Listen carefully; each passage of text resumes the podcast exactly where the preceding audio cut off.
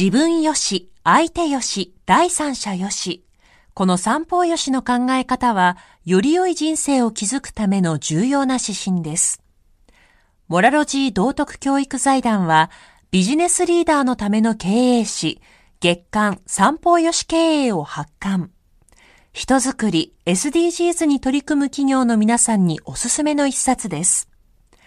お問い合わせいただいた方全員に、月刊三方よし経営の見本誌、さらに小冊子心に残る話ベストセレクションを漏れなくプレゼントしています。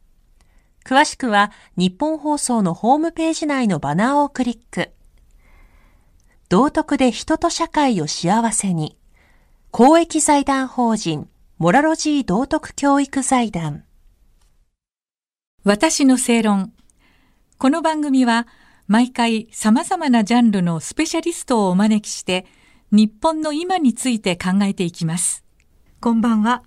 アナウンサーの吉崎のり子です。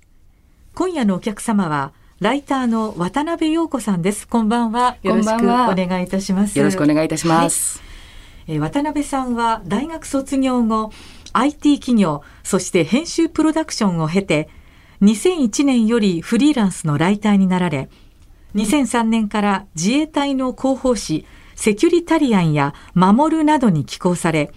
現在も自衛隊関連の情報誌などで記事を発表されています。また月刊正論では、女性の自衛官にスポットを当てた企画、我らの女性自衛官を連載されています。そしてまた月刊正論12月号では、北海道日米共同訓練密着ルポ、実践知る舞台に学ぶリアルの緊張感を寄稿されています。え、今夜は10月に北海道で行われました日米共同訓練レゾリュートドラゴン22についてお伺いしたいと思うんですが、え、渡辺さん、まずはこのレゾリュートドラゴン22、どんな訓練なんでしょうか？はい、はい、えこちらはですね日米の連携強化それから共同対処能力の向上を目的とした実動の訓練になります。はい、で、え今回は陸上自衛隊から北部方面隊霊下の部隊から約2100名、はい、それから米軍の方が第12海兵連隊など約1400名が参加しました。で、ね、訓練の特色としては2点ありまして、はいえー、まず今回は当初作戦、まあ、当初防衛ですね、はい、はい、あの尖閣方面ですね、はい、あちらの防御訓練ということではい、でそれを日米で共同で行おうという場合に日本側にも米側にも作戦があるわけですよね。はい、でいきなり現地に行ってじゃあお互いの作戦一緒にやっていこうね連携してやっていこうねって言ってもいきなりはできませんからこういう共同訓練によって連携を深めるという目的があります。はいそれからもう一つは、えー、2016年に決まったことなんですけれども、はい、沖縄の負担軽減のために、オスプレイの訓練を、あの日本の各地で行うというのがありまして、はい、で、えー、そのために今回オスプレイのあの飛行を北海道でも行いました。その特色が2点ですね。なるほど。まあ2週間にわたるね共同訓練ということで結構長い期間をかけてやるものなんですね。そうですね。はい。渡辺さんが注目されたポイントはどこにありますか？はい。そうですね。私としてはですね。はいえー、まずこの訓練に参加した自衛隊側の部隊の方で、はい、第三即応機動連隊というももう一回おっしゃって 第三即応機動連隊という部隊があるんですね。はいえー、で北海道の名寄という場所にあの駐屯地がある部隊なんですけれども、はい、こちらがもともとは第三普通科連隊といいまして、はい、歴代陸上幕僚長を過去3人も輩出している。あの舞台なんですね。名門ですね。舞台ですね。はい。なるほど。で、そちらが今年の3月に、はい、まあ、機動力、機動展開する部隊ということで、第三即応機動連隊と改編されたんですね。はいでこの改編された舞台私ずっとちょっと密着取材してきていましたので、えー、あの今回どのぐらい連度が上がったかなとか、はい、隊員の士気はどうかなとか、えー、戦いぶりをちょっと見たいなというのはすごく注目してました。なるほど。はい。それからですね、米海兵隊の方が新たに配備して、ウクライナにも供与している、はい、ハイマースという高機動ロケット砲システムがあるんですけれども、はい、そちらの実写を行うということで、うん、それもあの初めて見るものですので、はい、楽しみにしてました。なるほど。はい。あと同じくウクライナに供与している対戦車ミサイルのジャベリンというものがあるんですけれども、はい、そちらも今回実写行われたので、それもぜひ見たいと思ってました。なるほど。はい。あの肩に肩に背負ってそうです。個人傾向できるすごい、あの簡単なのに戦車をあの、それだけでもう壊滅させられるというやつですね。えっ、とこの渡辺さんがねちょっとあれと思ったことあるかなと思うんですけど、はい、メディアの質問がなんかオスプレイに関する安全性に結構集約してたっていう話なんですけどそれはどんな感じでしょうかね？これは本当に私もびっくりして、はい、結局はですね北海道までやってきて飛ぶなんて危なくないの？っていうことを皆さん言いたいみたいなんですね最終的には。はいえー、で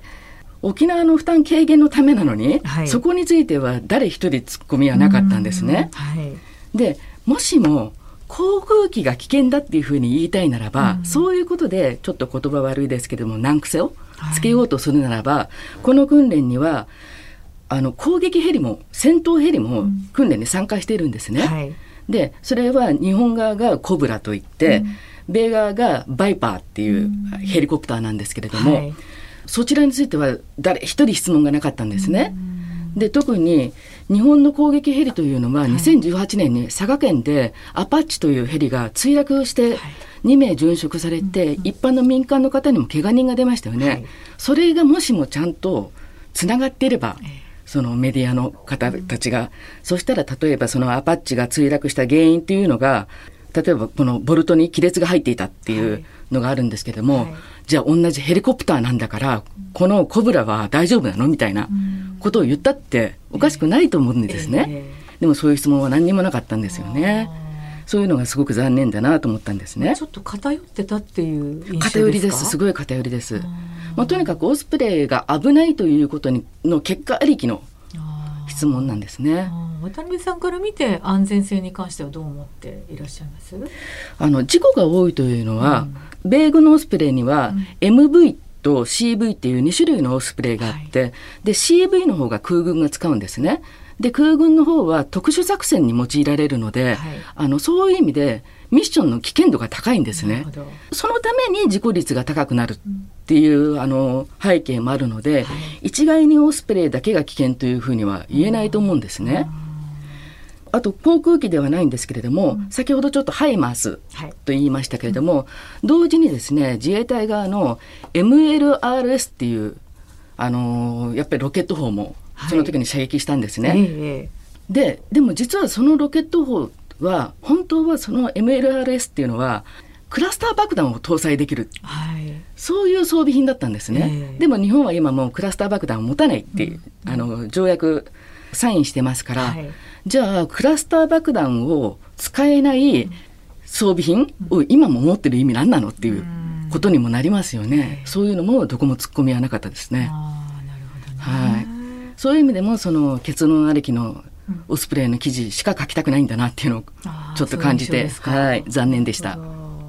あの渡辺さんから見てね今回やはり改めて共同訓練の必要性、はい、というのを感じられたそうですけれどもこれについてはいかがですか？あのやっぱり自衛隊の隊員たちが、米海兵隊の動きを目の当たりにしたということですごく刺激を受けているのが分かったんですね。えー、あはい、あと私、同じぐらいびっくりしたのが、うん、米海兵隊の方も自衛隊の訓練ですとか射撃だとかを本当に熱心に見てたんですね。だからこうちゃんと対等にお互いに学ぶところがあったっていうのはすごくいいことだと思いますし、はい、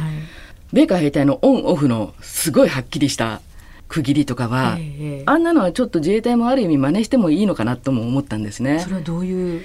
例え。ばですね、はい、あのオフの時間帯は、はい、上官がそばを通ろうが、うん、隊員が寝そべってスマホをいじくってるみたいなところがあるんですね。感知しない感じで。はい。ところが実際訓練が始まると本当に、うん、あのもう雰囲気があの一変するんですね、えー、海兵隊の方は、えーえー、そういうところも自衛隊は割と常にいつもマックスみたいな緊張感を持ってっていうところがあるので。上官のそばじゃ寝そべれない感じなんですね。無理ですね。なるほど、ね、はいだからそういうところではもうちょっとリラックスできる時間も自衛隊もうちょっと今よりも多くあってもいいのかなみたいな気はしました。なるほどね。はい、でもお互い刺激受けたっていうのがね、はい、あの発見ですよね。はい、本当に素晴らしいと思いました。なるほど。ありがとうございます。はい、えー、自衛隊の日米共同訓練について、ライターの渡辺陽子さんに解説をしていただきました。どうもありがとうございます。また次週もよろしくお願いいたします。はい、ありがとうございます。よろしくお願いいたします。私の正論。お相手は、アナウンサーの吉崎のり子でした。